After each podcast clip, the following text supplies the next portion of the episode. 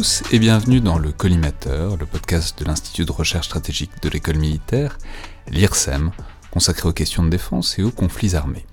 Aujourd'hui, pour ce nouvel épisode dans le viseur, donc de récits d'opérations, en tout cas souvenirs euh, de vie militaire, en partenariat aujourd'hui avec l'école de guerre Terre, j'ai le plaisir de recevoir le commandant Damien. Donc bonjour. Bonjour. Vous êtes donc militaire de l'armée de terre, plus précisément dans l'ALAT, donc l'aviation légère de l'armée de terre, et plus particulièrement sur hélicoptère, puisque vous étiez alors, maintenant vous êtes à l'école de guerre terre, mais à l'époque vous étiez donc dans le troisième régiment euh, d'hélicoptères de combat. Oui. Euh, c'est sur, sur quel hélicoptère déjà Alors j'étais à l'époque sur Gazelle, j'ai toujours évolué sur Gazelle. Parce qu'on peut rappeler que donc il y a les gazelles oui, et il y a les Gazelles, tigres. euh, oui, tout à fait. Le, le régiment à, à l'époque était équipé de Gazelle et de Puma. Et donc euh, j'étais sur euh, hélicoptère Gazelle Viviane, notamment équipé de missiles Hot. D'accord. Alors l'histoire que vous allez nous raconter, alors je vous laisse, je, je vous laisse y aller, mais je crois que c'est en, c'est en 2011 et c'est Oui, dans le tout à contexte fait. de la en, tout à fait en 2011. euh, j'ai été engagé avec mon régiment au cours du deuxième mandat de l'opération Armatan, mandat euh, aéromobile. Donc une, une première rotation du premier régiment d'hélicoptères de combat était parti sur le, avait embarqué sur le Tonnerre pour euh, appuyer euh, la coalition dans le cadre de sa lutte contre les forces pro-kadhafistes. Donc le tonnerre, rappelons que c'est le porte-hélicoptère, enfin, c'est le, BPC, le bâtiment de projection et de commandement de tonnerre, qui est, enfin bon, qui, qui de, mais donc qui du coup opérait euh, à partir du, du bateau, quoi. à Tout à fait, exactement. Le... Donc ils avaient embarqué sur ce bâtiment en mai euh, pour un mandat qui euh, ne devait durer que quelques semaines et qui finalement s'est prolongé. Donc euh, à partir de juillet, j'ai été euh, un, un- deuxième mandat, mandat a été euh, euh, mis sur pied, armé majoritairement par le troisième RHC, et donc j'ai été engagé au sein de ce mandat. C'était ma première opération extérieure. J'étais lieutenant à l'époque, chef de patrouille, et ça faisait six mois à peu près que j'étais sorti d'école. Donc c'était une grande première pour moi. Et c'était quoi, je sais plus exactement la chronologie très fine de, de, de 2011 en Libye en tête, c'est-à-dire c'était quel genre d'opération, c'était quel genre d'engagement à ce moment-là? Alors, euh, c'était un engagement exclusivement aérien, caractérisé notamment par euh, une action de l'armée de l'air euh, au tout début du, conflit. Et une décision politique a été prise au, au cours du, du conflit pour varier les effets que pouvait apporter la coalition au profit des forces d'opposition. Et un de ces effets, euh, une de ces variations, c'était l'apport euh, de, l'emploi d'hélicoptères en complément euh, des bombardements aériens menés par l'armée de l'air. Les hélicoptères ayant une, des modes d'action différenciés et pouvant créer un, effet di- différent des bombardements aériens, notamment par la vision horizontale, la vision plus ras du sol, si je, si je puis me permettre, euh, qu'ils ont par rapport aux, avions de. Je veux dire, même euh, en termes de force euh, kadhafiste, c'est-à-dire ça faisait déjà plusieurs. Enfin, je sais pas, ils avaient encore des tanks. Enfin, c'était Oui, quoi? l'ennemi L'ennemi, euh, le- l'ennemi, c'était une armée quasiment conventionnelle, euh, l'armée du général Kadhafi, équipée de blindés, de transports de troupes, euh, également avec des, des- des versions plus légères, euh, des pick-up équipés d'armements lourds, euh, de canons de 23 mm, donc des, des armements assez, assez lourds, une, organi- une organisation militaire en plusieurs lignes, euh, lignes de front, un premier échelon au contact des forces d'opposition, des éléments réservés, euh, des brigades de, de- de réserve, etc. Donc, Et donc quand vous êtes arrivé, il y en avait encore. il y en euh, avait encore, tout à fait, oui. L'armée de l'air. C'est un peu comme Obélix et les Romains, quoi. Exactement, exactement. Il, y en avait encore. En Ils- fait, la ils- Ils situation- n'avaient pas tout fini. euh, Tout à fait, exactement. Il Pendant n'avait le pas tout fini. mandat. La situation était un petit peu figée. Il y a eu un, un effet considérable apporté par les bombardements aériens sur, qui, ont, qui ont certes causé de l'attrition chez les forces pro-kadhafistes, euh, mais pas suffisamment pour débloquer la situation, pour permettre une, une avancée significative euh, des forces d'opposition. Donc c'est là que les hélicoptères Tout avaient un rôle, parce qu'avec l'idée que bah, ça va moins vite et ça peut être stationnaire, donc ça peut, ça Exactement. peut frapper différemment, quoi. Exactement, frapper différemment, frapper euh, en essaim, en, en- en groupe, en meute, de manière assez massive, certes ponctuelle dans le temps et dans l'espace, mais de manière assez massive pour apporter un effet plus décisif euh, sur un point identifié comme euh, important au niveau tactique, voire supérieur. Mais alors du coup, cette, euh, ce, ré- enfin, ce moment, cette opération que vous allez nous raconter, c'était quel genre d'objectif, quel genre de... Alors l'opération dont je vais vous parler, c'est une opération qui ciblait le verrou de Brega, une situation assez figée au niveau de la ville de Brega, euh, au niveau d'un front euh, entre les forces euh, pro-kadhafistes et les forces d'opposition soutenues par la coalition. Mais dans la ville ou autour de la ville Dans la ville et autour de la ville, c'est-à-dire que la ville était tenue par les pro-kadhafistes euh, et les, les forces d'opposition cherchaient à s'en emparer pour pouvoir continuer ensuite leur poussée en direction de Tripoli, qui était en, arrière de, de Brega. Et donc cette opération visait à, à, faire sauter ce fameux verrou par une action aéromobile. Donc il y a eu plusieurs raids menés de, dans cette région. Et l'opération à laquelle je pense, c'est une opération qui a été menée. Euh, le, commandement a décidé de fournir un effort plus important euh, sur le plan aéromobile, euh, de manière à, faire sauter définitivement ce verrou de Brega, ce qui, s'est effectivement réalisé juste après. Donc la capacité hélicoptère n'avait pas en soi d'apport, euh, c'était pas elle qui permettait de prendre la ville, mais en revanche, elle a, fait, elle, a elle a eu un effet considérable sur la capacité matérielle et sur le moral des forces pro-kadhafistes, ce qui, ultérieurement, a permis à l'opposition de s'emparer de la ville et de poursuivre ensuite vers Tripoli. Mais oui, du coup, on en reparlera, j'imagine, mais du coup, ça, veut dire que c'est un combat urbain. Oui, alors un combat urbain, en fait, pour, la partie c'est, euh, on, ne tirait pas, on n'était pas employé dans la ville. Euh, en revanche, euh, le but de cette opération, c'était de, de briser le moral de, l'adversaire, sa volonté de vouloir tenir la ville, de tenir la ville, pardon, et de, de, porter un coup à ses réserves, aux réserves qui portaient juste qu'il, qu'il avait donc en leur montrant qu'il y avait une supériorité aérienne et que du coup c'était pas la peine. Mais bah alors entrons directement dans, dans la chose. Déjà, vous, vous partiez d'où? Alors on partait du, du bâtiment euh, porte-hélicoptère Mistral, qui évoluait euh, en Méditerranée euh, en permanence de, au cours de la journée. que c'est sister ship du tonnerre dont on a déjà parlé tout à l'heure. C'est des bâtiments qui sont faits pour ça. Hein, Ils sont faits pour ça, oui, tout à fait. On, était, on, a, on a embarqué le, le premier mandat, celui du premier régiment d'hélicoptères de combat, était embarqué sur le BPC Tonnerre. Et nous, nous avons embarqué à Toulon sur le Mistral qui a, qui a relever le tonnerre avec ses hélicoptères, ses nouveaux équipages, etc. Et donc le, Mistral évoluait en Méditerranée euh, en permanence euh, dans, la zone d'action au large de la Libye. Et ponctuellement la nuit, euh, sur des créneaux identifiés, se rapprochait des côtes libyennes pour mener un raid, appuyé par des avions de la coalition, par des bâtiments, des frégates de la Marine nationale également, qui, qui bombardaient les côtes, etc., qui appuyaient notre infiltration. Et donc c'est dans ce cadre général que nous étions employés. Et, donc, euh, ouais, mais, je, je, sais pas, Brega, c'est en bord de mer? Oui, tout à fait, c'est en bord de mer. Donc vous n'aviez pas besoin de passer la ligne de défense, puis ensuite de pénétrer, c'était il fallait, vous arriviez depuis la mer et directement dans la ville. On, on, pouvait opérer depuis la mer ou, euh, ou s'enfoncer un petit peu dans les terres, mais, mais très peu. Euh, le, territoire libyen a cette caractéristique d'être quasiment exclusivement. Enfin, les, les, forces en présence étaient exclusivement réparties euh, quasiment le long du littoral, ce qui facilitait notre action depuis la mer. Et donc c'était la nuit? Et c'était la nuit, c'était exclusivement la nuit, pour des raisons de sûreté, euh, bénéficiant de, de moyens d'optique nocturne, de caméras thermiques. On, choisissait des modes d'action exclusivement de nuit, de manière à avoir un ascendant sur, euh, sur l'adversaire, à le surprendre également, puisque la nuit, évidemment, ils se, ils se reposent, ils ont tendance à, à relâcher la pression pour reprendre les combats de la journée euh, entre forces d'opposition et forces pro-kadhafistes. Et c'est long un raid? Euh, Un raid c'est assez long, euh, c'est assez long en soi parce que c'est très intense. Mais finalement, dans le temps, sur une échelle d'opération, c'est assez court. C'est, les hélicoptères quittent le bateau au maximum pendant deux heures et demie pour les tigres, les, les plus, ceux qui ont le plus d'autonomie ou les pumas. Les gazelles, c'est plus une heure et demie. En l'occurrence, celui-là, celui auquel je pense, a été assez, a été particulièrement long parce que il y a eu plusieurs vagues de gazelles, plusieurs vagues d'attaques. Euh, de manière à surprendre l'adversaire. Euh, Et vous en avez combien des gazelles? On avait une, dizaine de gazelles embarquées sur le bâtiment, mais on n'en utilisait que 4, 4 euh, environ par, par raid. Le, la gazelle ayant une particularité, c'est qu'elle était équipée de missiles hautes, donc anti-char, ce que n'avait pas le Tigre. Donc le Tigre avait des, capacités formidables en, autonomie, en précision des tirs avec son, leur canon de 30 mm. En revanche, ils n'avaient pas cette capacité euh, de destruction de blindés que nous avions. Et ils avaient des blindés? Et ils avaient des blindés, oui, tout à fait. Ils avaient des blindés, des chars, des, BMP, donc des transports de troupes euh, blindés.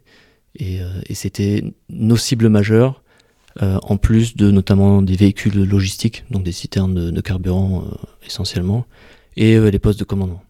Et donc en fait, les, tigres et les gazelles étaient employés, employés de manière complémentaire. Le tigre ayant un, canon très précis, euh, très utile pour euh, l'engagement contre des... Le Tigre, on peut préciser, c'est un, hélicoptère formidable.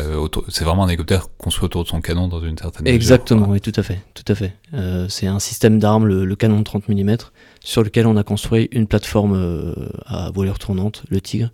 Et c'est effectivement un outil qui s'est révélé déterminant dans l'emploi du groupe aéromobile, donc de, tous les hélicoptères de manière générale. C'est-à-dire que le Tigre était à la fois l'éclaireur de tout le groupe, c'est eux qui décollaient en premier, qui allaient reconnaître la zone, puisqu'ils avaient plus d'autonomie, qui désignaient les cibles aux gazelles, qui souvent étaient limitées dans leur, euh, euh, leur ce qu'on appelle le playtime, donc dans le temps qu'elles avaient disponible sur zone, et euh, qui ensuite souvent exploitaient, une fois que les gazelles revenaient sur le bâtiment, faute de carburant, les tigres restaient sur zone pour exploiter la désorganisation créée par l'emploi des gazelles et rentrer en dernier. Donc, et, et, enfin, pendant que les gazelles euh, cherchaient, faisaient leur reconnaissance, identifiaient et euh, détruisaient des cibles, les tigres assuraient leur protection. Donc les, les gazelles, euh, en pleine nuit, engagées sur le territoire libyen, se concentraient sur des objectifs à, à 2, 3, 4 km. Les tigres, pendant ce temps-là, créaient une bulle de sécurité autour des gazelles pour les protéger, parce qu'on était sur un territoire complètement hostile.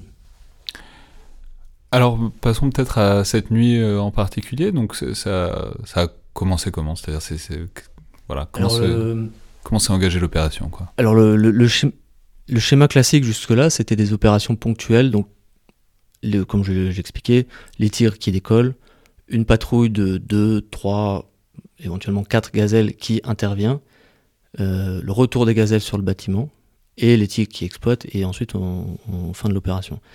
Et euh, on avait fait quelques, il y avait eu quelques raids dans la région de Brega euh, qui n'avaient pas décoincé la situation.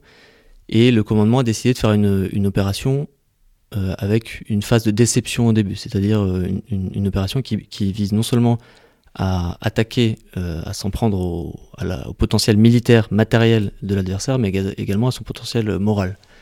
Et pour cela, ce qui a été décidé, c'est d'abord de, faire une diversion euh, euh, sur la ligne de front quasiment. Donc d'engager une patrouille de gazelle de manière assez, simple, euh, de la faire revenir sur le bâtiment, de manière à ce que l'adversaire qui était habitué à nos, modes d'action se dise que le, combat était terminé et qu'il pouvait, se, remettre en, ordre de bataille et se, préparer pour la journée du, lendemain ou se reposer, etc. Alors qu'en fait, il ne s'agissait que d'une diversion sur la ligne de front, puisque dans un deuxième temps, une autre patrouille de gazelle venait frapper euh, les arrières de l'adversaire, donc faire une reconnaissance sur ses arrières, reconnaissance exploitée par une troisième vague de gazelles euh, pour définitivement briser l'adversaire, qu'il se dise que, bon déjà, euh, attaquer son potentiel, mais également qu'ils se disent que finalement le, combat peut durer toute la nuit, n'importe quand, voilà, le prendre par surprise et briser son moral. Et donc ce qui s'est, la manière dont ça s'est déroulé, euh, donc déjà le schéma classique, on, passe toute la des, des, journées entières, 2-3 jours à préparer la mission, préparer tous les itinéraires d'infiltration qui sont euh, calés à la minute près. Donc chacun sait par quel point il passe euh, à la minute près, avec des itinéraires d'infiltration et d'exfiltration au-dessus de la mer différenciés, pour que chacun rejoigne sa zone d'action en sécurité. Donc on passe plusieurs jours à faire ça. Et là, vous êtes par euh, groupe de gazelles ou c'est chaque gazelle à son chemin à elle? Alors on, est, on, on, fait, euh, on fait des groupes par patrouille en général, des itinéraires par patrouille. Donc une patrouille, c'est deux à trois appareils. Là, c'est des patrouilles de deux. Euh, avec une grosse coordination faite avec le, le, bâtiment qui nous lâche, qui nous libère au-dessus de la mer, qui doit aussi nous recueillir. Donc lui, il continue de progresser pendant les combats. Donc il y a un, horaire et un lieu de rendez-vous également à se donner euh, au retour. Donc tous les itinéraires sont calculés en fonction du moment où on décolle, etc. Chaque patrouille a son itinéraire d'infiltration. En général, on fait un itinéraire par, patrouille. Mais, mais c'est, cette opération, enfin, c'est-à-dire à la fois le plan et la manière dont il s'est déroulé, c'est-à-dire tout à l'heure vous avez dit que ça se passe à 2-3 km, euh, les engagements, puisque vos missiles anti-char mm-hmm. tirent de loin vous restez à cette distance-là ou parce qu'on sait, enfin, la Gazelle est par ailleurs a l'avantage d'être très maniable, d'être un petit hélicoptère euh, très agile, quoi. Euh, vous vous rapprochez jamais plus ou? Non, on, en tâche de vraiment de rester à distance. Euh, surtout que là, il y avait beaucoup d'inconnus sur le sur la nature et le, la position des adversaires. On avait des zones de déploiement globalement. Mais il y avait tellement d'inconnus sur, la position exacte qu'on gardait nos distances au maximum. Et souvent, c'était l'intérêt du tigre qui, lui, a vraiment une capacité de, défense immédiate avec son canon. C'est-à-dire qu'il peut aller reconnaître plus précisément une zone. S'il est pris à partie, il peut riposter immédiatement avec son canon de 30 mm, ce qui est plus difficile quand même avec une gazelle équipée de missiles dans d'autres configurations, on aurait pu riposter. Oui, mais d'autant que des missiles, vous n'en avez pas une quantité voilà, exactement. Donc, euh, il faut les économiser. Exactement, on les garde pour, le, pour les cibles identifiées prioritaires. Donc on gardait cette distance euh, maximum avec l'ennemi, avec la menace, euh, appuyée par les tigres. Il y avait vraiment un travail permanent entre les tigres et les gazelles.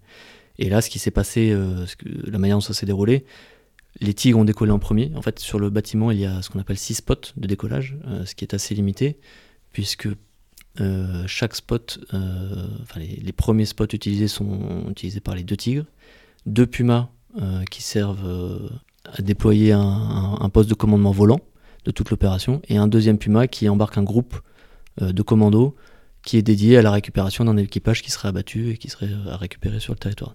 Donc ça fait déjà quatre spots utilisés. Il en reste un qu'on garde libre en permanence au cas où quelqu'un est en un problème mécanique et de revenir de manière urgente. Donc il ne reste plus qu'un d'exploitable. Ce qui fait qu'à chaque fois, les, tigres euh, décollaient en premier avec les pumas. Pendant ce temps, tout ça par nuit noire, en silence radio, sans lumière. Pendant ce temps, les, mécaniciens poussaient les gazelles sur le pont, euh, sur, chacune sur son spot, et on faisait démarrer et décoller une deuxième vague pour, euh, pour l'attaque. Donc sur cette nuit-là, les tigres ont décollé avec les pumas, on fait la reconnaissance de la ligne de front, euh, pour préparer le terrain, pour faire également du bruit, pour que l'adversaire se dise que le, raid va commencer. Et euh, j'étais dans la première patrouille euh, à décoller. Et donc j'ai rejoint les deux tigres au large. On est resté sur cette phase-là, au-dessus de, la mer. Et ils m'ont désigné des objectifs. Ils m'ont dit voilà, la, ligne de front, elle est ici exactement. On a repéré, parce que puisque c'est une, zone de contact, les véhicules sont embossés, ils sont, ils sont cachés. donc ils m'ont guidé et ils m'ont montré les objectifs. Et le but, c'était, euh, pardonnez-moi l'expression, mais essentiellement, le, but, c'était d'être vu euh, et, de, juste de frapper ponctuellement. Donc, euh, avec ma patrouille, on a détruit quatre véhicules de mémoire de manière assez rapide et on s'est désengagé immédiatement pour retourner sur le, bâtiment. Les tirs également sont revenus se sont éloignés de la côte, donc ils sont, ils sont partis assez, assez loin en large, de manière à ce qu'il n'y ait plus aucun bruit sur la zone et que l'adversaire se dise que la phase de combat était terminée. Sauf que euh, pendant ce temps, une deuxième vague de gazelles avait été mise sur le pont, avait décollé et s'infiltrait en direction de, de l'échelon arrière, des réserves de, de l'ennemi. Là, on avait localisé également des, des compagnies, des, des, bataillons de réserve. Et les, ils ont été rejoints par les tigres, donc tout ça toujours euh, en quasiment silence radio et, euh, et surtout en, nuit noire. Donc personne, on, ne voit pas son hélice. Hein. Quand, moi, quand je suis en, vol, je ne vois, je vois pas mon hélice. Donc tout ça dans une coordination assez fine. Euh, cette deuxième vague de gazelles, elle, est, allée sur les arrières et a frappé directement euh, les réserves de l'ennemi. En l'occurrence, euh, alors c'est, ça c'est l'anecdote, au début ils ont, eu beaucoup de mal à trouver ces véhicules qui systématiquement se garent, se, postent sous, de la végétation. Parce qu'ils savent qu'ils sont ciblés par les, avions de la, la, coalition de jour, donc ils se mettent sous des arbres de manière à pas être vus du ciel. Donc c'est assez ah difficile. C'est genre des palmiers quoi. Exactement, des palmiers, des, voilà, il y a des palmeraies, il y a différents types de végétation. Ah, et du coup les gazelles, parce que vous pouvez être en rasant, vous pouvez les voir. Exactement. C'est le rôle, c'était un peu le rôle de la, de la meute, si je puis dire, c'était de chasser ces, ces, cibles qui cherchaient à échapper aux vues des avions de la coalition de jour. Et bien nous, on essayait de les frapper de nuit, euh, au moment où ils, sont, voilà, ils se sont postés sous, les, sous la végétation, donc il fallait les traquer. Donc c'est d'où la difficulté de les trouver. Et cette deuxième vague de gazelles, a, fini par trouver tout en fin d'autonomie. Il est quasiment rentré sur le bâtiment et ils ont trouvé euh, une compagnie complète qu'ils ont neutralisée euh, à deux gazelles hein, avec, euh, avec, quatre missiles. donc il y en a un notamment qui a tiré quatre missiles en 90 secondes, ce qui est, ce qui est, ce qui est un record dans, le, dans, dans la latte. Hein, c'est, c'est, assez impressionnant parce qu'il était en fin de, fin de, de playtime et ensuite ils se sont désengagés. Et, et pour moi, c'est un souvenir assez marquant parce que je suis, j'ai fait cette, cette première vague de déception je suis revenu sur le bâtiment et je continuais, euh, une fois que la deuxième vague a engagé le combat, j'étais sur le pont du bâtiment dans mon appareil. Euh, j'avais, euh, des mécaniciens avaient replacé des missiles, etc. donc j'étais prêt à redécoller et j'attendais le signal pour, pour redécoller. Et j'entendais cette, l'évolution des combats, parce que du coup ils avaient engagé le combat avec, avec l'arrière l'échelon arrière de l'ennemi. Et donc, au début, ils ne trouvaient rien. Donc, je me suis dit que l'opération, la, mission allait s'arrêter là. Et en fin de playtime, ils ont trouvé enfin ce qu'on cherchait. Ils ont comment Non, mais c'est marrant. Du coup, ça pose une question intéressante qui est de comment on suit une, une opération à la radio. C'est-à-dire, surtout en plus quand on est passé par là. C'est-à-dire, est-ce que c'est conceptuel pour vous ou est-ce que vous voyez très bien de quoi il parle quand vous entendez un truc à la radio? C'est-à-dire, est-ce que euh, vous vous concentrez sur votre truc parce que vous avez des trucs à mhm. faire euh, en même temps ou est-ce que vraiment ça a réussi à vous projeter dans ce qu'ils sont en train de vivre, euh, les copains qui sont au feu à ce moment-là? On arrive très bien à se projeter, à se projeter. Et surtout que de nuit, tous les tirs sont très visuels, euh, même à 30 km. Euh, avec nos, jumelles, on était équipés de jumelles de vision nocturne. Donc on voyait tous les tirs amis, enfin de, nos, de nos appareils, vers l'adversaire, vers et on voyait les ripostes également. Donc visuellement on le voit, on a le on arrive à suivre évidemment. Et qu'est-ce qu'ils disent? Parce que ça, ça c'est un truc moi j'ai jamais, euh, jamais entendu. Mais est-ce qu'ils décrivent comment ils se positionnent? Ou est-ce que ils disent quand ils se prennent des tirs? Ou est-ce que juste c'est du non-dit? Bon c'est non non ouais ça, ça, parle beaucoup. Dès que le contact est engagé ça parle beaucoup euh, surtout qu'on a des, des, des, hauteurs pardon euh, fixées à chacun. En général les gazelles peuvent monter un petit peu pendant leur phase de tir mais il y a un plafond à ne pas dépasser parce qu'on a le, le tir qui lui circule au-dessus de nous et parfois en dessous ou sur les côtés. Donc chacun a un point de repère euh, avec un baptême terrain. Mettons par exemple Roméo, je suis sur Roméo. Le tigre sait qu'il y a une gazelle sur Roméo, il va tourner autour de Roméo euh, pendant que la gazelle fait, euh, fait ses tirs.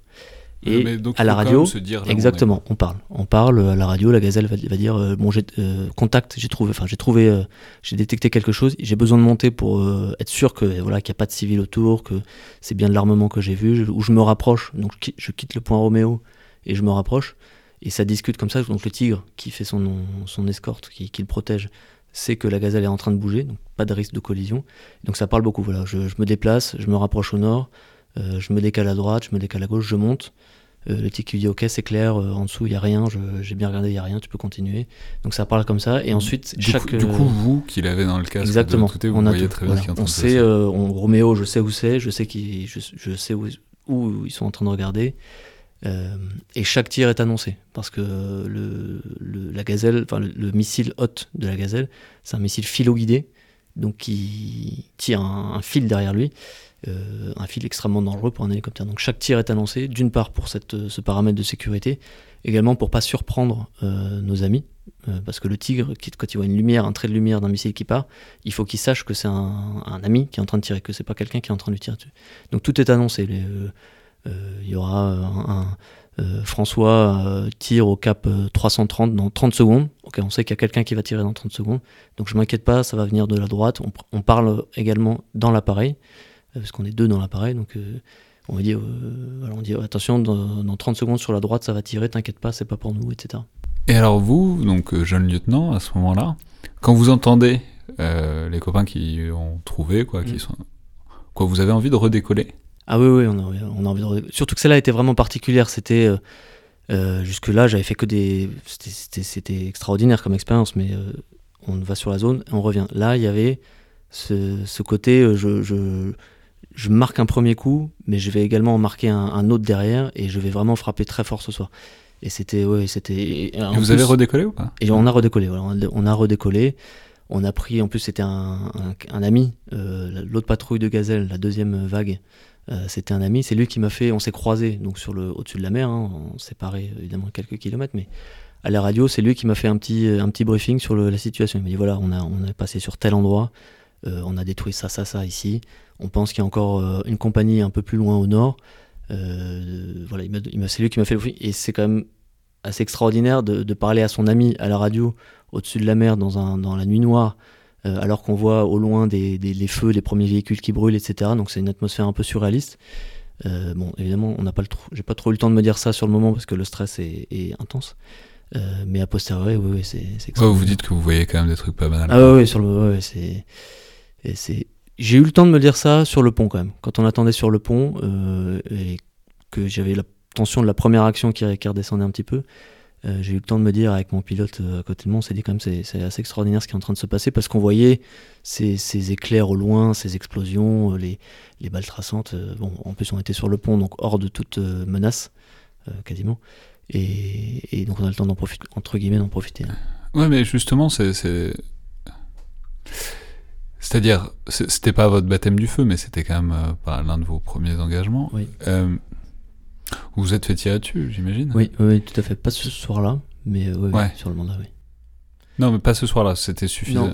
Mais c'est-à-dire, euh, parce qu'on en parlait avec un de vos collègues de la aussi, qui mhm. disait que c'est pas bien blindé quand même une gazelle. Non, oui. C'est, du plexi, quoi. Donc, euh, donc euh, même, même un coup de 12-7 ou de Kalachnikov, ça, ça peut passer, quoi. Donc, même s'il y, a un, même s'il y a un tigre qui est là, etc., quand on est engagé en plus pas loin d'une ville et qu'on est. Enfin, on se sent comment par rapport à ça Alors, en fait, on se sent on se sait vulnérable, euh, mais on ne l'intériorise pas trop sur le moment parce que déjà la, mission euh, monopolise toutes les, toutes, les ressources. Donc on n'a pas trop le temps de se dire, euh, de, penser à ça. Et surtout, ça a été pris en compte avant en fait. On a tout préparé avant, on a tout coordonné avant, et j'avais une confiance quasiment aveugle dans mes, anges gardiens, entre guillemets, c'est-à-dire les tigres, qui faisaient la sécurité autour de, mon appareil et qui me permettaient de me concentrer sur euh, ma zone de recherche au loin, à quelques kilomètres, et euh, sur euh, le, timing de mon opération, parce que tout est timé, on sait à quelle heure on doit décrocher, revenir sur le bâtiment, etc. Donc il y a mais vous avez l'idée que. Mais parce que je sais pas, ça peut aller vite. Enfin, c'est-à-dire, s'il y a un, type qui sort avec une mitrailleuse légère, vous, vous, avez confiance que le tigre le verra à temps, quoi Alors, non, ça, je sais qu'il il, il, il, verra pas forcément tout, bien évidemment, mais je me suis jamais euh, attardé sur ce. Non, je me suis jamais attardé là-dessus. Je me suis. On en fait, ça fait partie du. Ça fait partie de la mission. Il y a une tension énorme qui monte tout au long de la journée. Donc les raids se faisaient de nuit tout au long de la journée. La tension monte jusqu'à un point, jusqu'à une heure avant le décollage, où, c'est complètement surréaliste. Le bateau a éteint toutes ses lumières et, euh, tous les équipages montent dans le. Il y a une petite salle de vestiaire où on récupère nos, gilets de sauvetage, euh, nos plaques de protection, nos casques de vol, nos, munitions, etc. Et dans ce vestiaire, il y a un silence complet à chaque fois. Une heure avant le décollage, personne ne parle. Alors qu'on va tous partir euh, pour euh, une, opération critique. Mais personne ne parle, on est, on est tous extrêmement concentrés. Donc on est, on est focalisé à fond sur la mission, sur ce qu'on a. On a tout préparé pendant des jours, on a pensé à tout. donc on se pose. Enfin, c'est pas qu'on se pose pas de questions sur est-ce que je, je vais mourir ou pas, c'est pas ça, mais on se concentre sur, le, sur, ce qu'on, sur notre tâche. Et notre tâche, c'est d'aller faire cette reconnaissance. Et on sait que on a mis toutes les mesures, euh, on a préparé tout pour, euh, pour, euh, pour, pour, se prémunir de la menace, notamment grâce au tigre. Et qu'est-ce que souvenir vous en gardez alors de cette opération-là Vous nous avez dit, mais même plus généralement de, je veux dire un baptême du feu en Libye en 2011. C'est, enfin, il y, a plus, il y a plus relaxant quand même. C'est-à-dire, que vous êtes quand même face à une armée, alors certes un peu obsolète, enfin, qui est bien lourde conventionnellement. C'est-à-dire, je sais pas si vous reverrez très souvent autant d'intensité à un ennemi aussi puissant euh, en opération directe, quoi. Vous en gardez quoi comme souvenir d'avoir commencé par la Libye, euh, par Armatan quoi? Ouais, c'était un peu euh, surréaliste, C'était quasiment inespéré. Je, suis arrivé au 3ème RHC dans mon régiment en février. J'ai commencé par un vigipirate d'un mois, euh, ce qui n'était pas tout à fait ce à quoi je me, préparais initialement, même si c'était une expérience très enrichissante. Et, et, la Libye, le, conflit en Libye commençait à, à se développer, mais jamais j'aurais imaginé être, y être engagé directement. Et en fait, ça a été une, opportunité, euh, parce que le régiment était engagé à la fois en Afghanistan et en Libye. Et donc, euh, j'ai été désigné pour ce, pour ce mandat. Et c'était. Euh, je, ne mesurais même pas. alors que sinon, enfin, pour, dans la première année, on ne sait pas forcément vous qu'on aurait envoyé. Ouais, tout à fait. C'était plutôt les, plus expérimentés. Et, et, je pense que. Enfin, moi, en tout cas, je mesurais pas ce, que, ce, dans quoi j'ai. En revanche, quand on m'en a parlé, quand on m'a dit, écoute, on va peut-être avoir besoin de toi pour aller là-bas, évidemment, j'ai, je me suis porté volontaire tout de suite. J'ai dit que j'étais, j'étais intéressé, que j'étais que je ferais tout pour, pour me préparer parce qu'il y avait quelques qualifications à passer euh, pour les appontages sur les, bâtiments. Et c'est ce qu'on a fait, c'est ce que j'ai fait. J'ai, couru euh, partout à travers la France pour euh, faire les, les bonnes poursuivre les bons stages de manière c'est vrai, on le précise pas, mais vous êtes quand même un, de l'armée de terre, c'est un officier de l'armée de terre. Vous on, vous a, quand même forcé à cohabiter avec des marins pendant longtemps. Oui, c'était une expérience également, euh, mais ça, ça, ça, a très bien fonctionné. Et d'ailleurs, j'ai découvert euh, d'un coup, c'est peut-être ce qui m'a le plus impressionné, le, une opération euh, interarmés, c'est-à-dire que nos infiltrations étaient préparées par des tirs des frégates des bâtiments de la Marine nationale. Nous étions appuyés par des avions qui nous surveillaient, enfin qui, étaient présents dans le ciel libyen également pendant nos opérations. Donc c'était assez surréaliste. Et, je... là où un jeune lieutenant dans un régiment de la Latte commence par des montes crescendo dans, l'intensité de ses opérations, peut-être avec un déploiement euh, à Djibouti par exemple pour commencer à se familiariser avec le milieu désertique, etc. Là j'ai été engagé d'emblée et c'était c'était extraordinaire. Merci beaucoup, commandant Damien. Je vous en prie.